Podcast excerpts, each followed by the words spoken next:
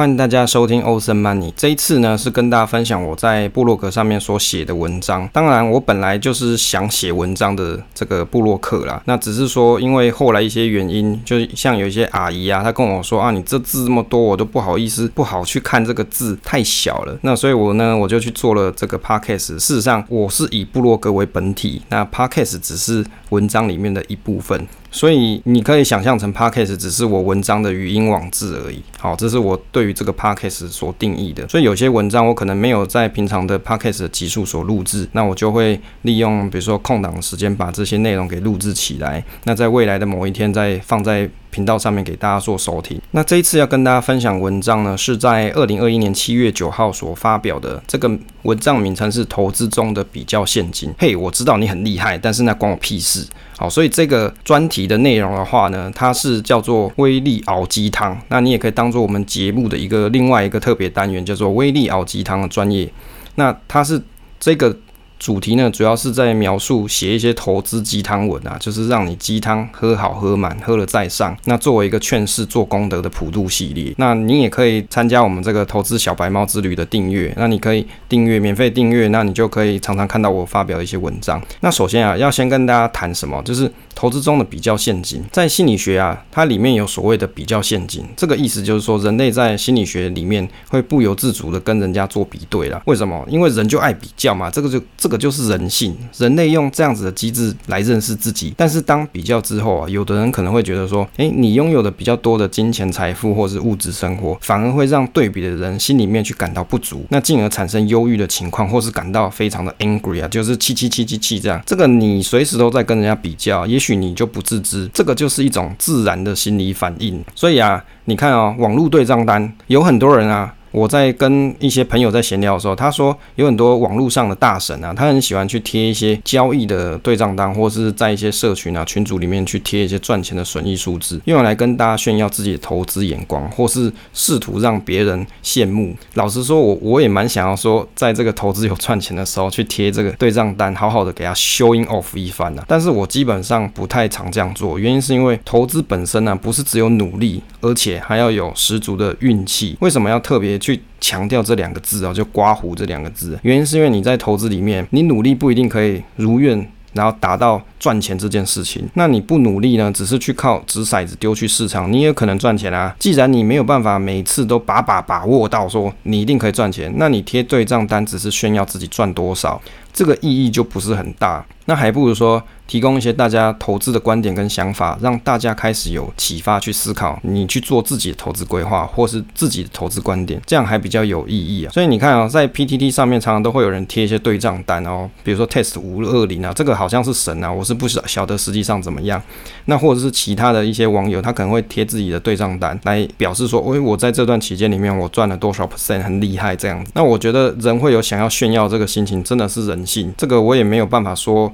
不好之类，只是。对于一些看的人，你你要自己有一些判断的方式。那些对于啊这些贴炫耀文的人呢、应该要怎么去看待？有的人呢、面对这种别人对自己的炫耀，他会觉得很困扰。我相信这个问题啊，有很多人都遇到过，甚至你可能会感到不安或者是烦躁。有些人会特别让大家知道自己的资产有多少，或是这一次对账单上面又。大赚多少钱？对于接收这些资讯的人，因为比较陷阱这个心理学上面一种状态，你而感到难过。老实说，我认为完全不用如此，因为炫耀是人类的一种心理表现，我也会如此。只是当我想做这件事的时候，我会提醒自己，你做这件事情的意义到底在哪里？如果只是纯粹自爽，那就大可不必。因为我们有钱不欲人知，我就觉得很奇怪啊。有的人就是你有钱，你就很喜欢跟人家讲说你很有钱。那好啊，你很有钱，然后你让别人知道，你不会。担忧你自己的安危嘛？哦，人家讲说钱财不露白嘛，你就偏偏爱露白。那如果哪一天你的小朋友或是你自己被人家绑票了、被勒索了，或者是被诈骗了，那你又作何感想？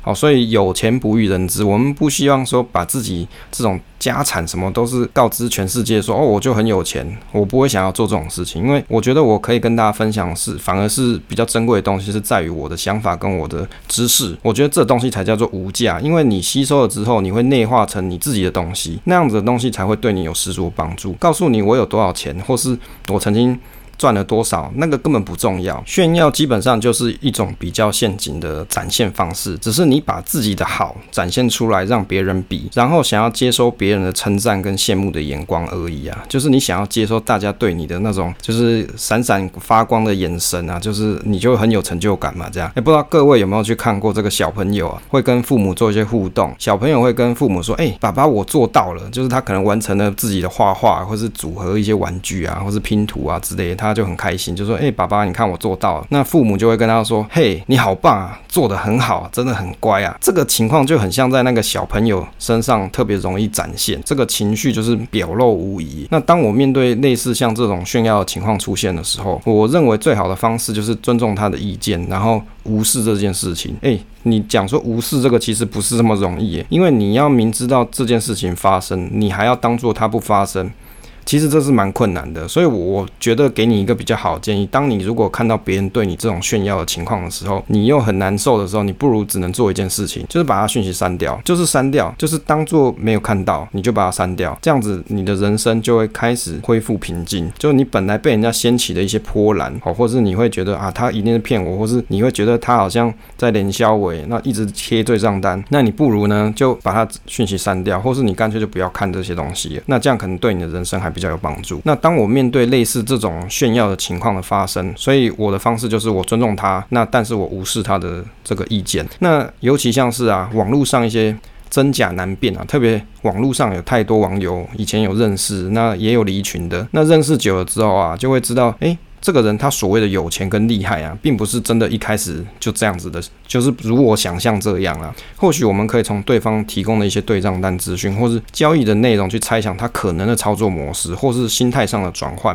或是根本压根就是没有这些东西，只是你自己去脑补有可能啊，然后花费了大量的什么心力去猜、去想，感到心烦意躁，觉得自己怎么这么差劲，还比不上人家。如果你正是这样想，那你就落入比较陷阱里面的追逐战中。你唯一啊可以让自己成长的方式啊，只有跟你自己比较一途而已，就只有这样，要仅此而已。无法复制，为何要追逐啊？因为别人无法复制相同的时间点位去做到一样的绩效。其实我觉得大家回过头来。讲啦不要讲别人，我相信啊，如果是你自己曾经做过的一些投资决策，你在不同的时间点位，你要能够百分之百复制相同的方法，达到一样的绩效，这也是非常的不容易啊。你自己跟你自己比，你能百百做到每次都像上次一样的操作成功赚到钱吗？我们又不是投顾老师，整天就说你看我早先预言在先怎样，我又赚到多少钱之类的，那个是投顾老师，那是他的戏份，这是他的职业。我讲的是真实的，你就面对你自己真实的交易记录，你到底可不可以复复制你之前操作过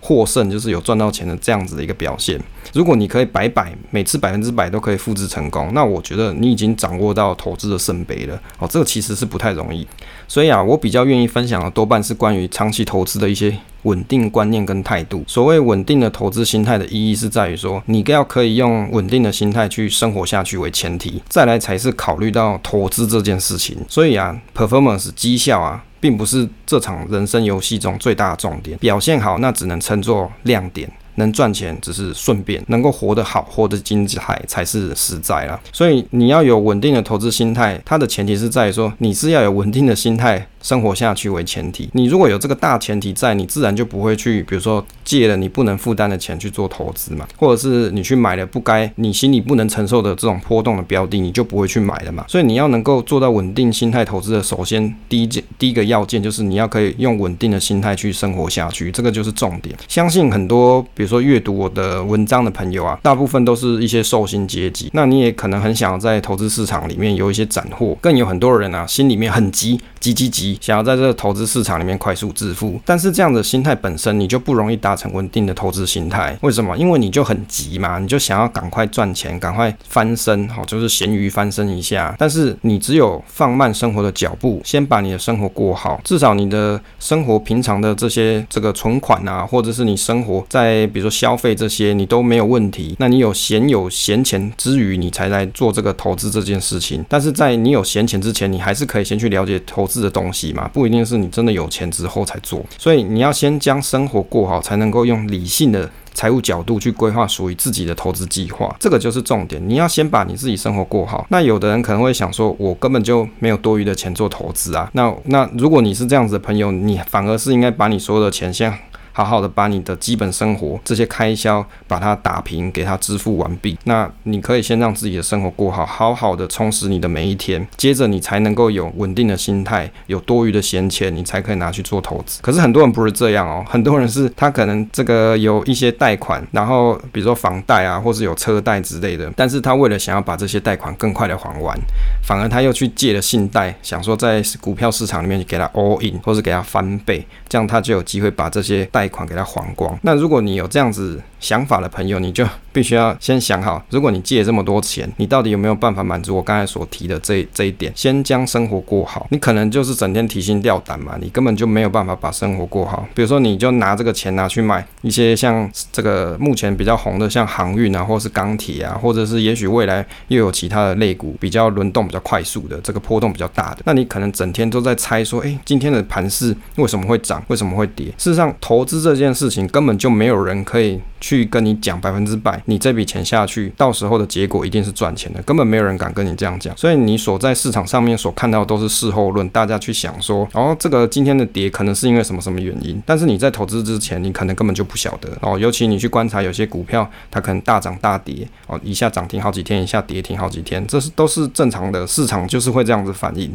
所以你没有办法在把你的生活过好的前提底下，你根本不可能有稳定的投资信心。接着要跟大家讲啊，这个给喜欢炫要的朋友一些这个想法啦。嘿，我知道你很厉害，但是那关我屁事。你可以满心喜悦的贴出满满的对账单绩效，但是不要忘记，你亏钱的对账单也要贴啊，因为失败跟挫折才能够让大家知道如何检讨自己，这样才能够让阅读的人有所学习。成功并不是最好的学习对象，失败才是哦。就是你一直贴你的成功的东西，我们也不知道你怎么成功的，那我还要去猜你到底怎么成功的，那我为什么要去研究你怎么成功的？我不如好好的回头看看我自己，我要怎么按部就班的稳定的去做投资这件事情。给习惯接收到炫耀资讯的朋友啊，你可以在看到他人的对账单的时候感到伤心难过，在怨叹说为什么你爸不是郭台铭，但是这个不会让你有所成长，你的钱还是你的钱，就这么多了啦，别人的钱还是别人的，也不关你的事情，把这些。讯息啊，当做市场的杂讯，静下心来，花一点时间规划属于你自己的投资计划比较实在。这个投资的答案、啊，不是在网络上看到别人的对账单、啊，而是在你的脑子里面。好，这个就是以上就是关于这篇文章我想跟大家分享的内容。那我自己是觉得这个威力熬鸡汤啊，它是这个单元啊，它就是让你鸡汤喝好喝满。那如果你需要一点劝世的东西，然后听了让你的投资比较有一点 feel，一点稳定的投资心性的话，我相信这个单元对你。来说是比较有帮助的。好了，以上就是跟大家分享的内容。如果你喜欢我的文章内容的话，可以到这个方格子的威力财经生活随笔里面去做订阅喽。那按下订阅，有新的文章它就秒发送给你。好，那谢谢大家收听。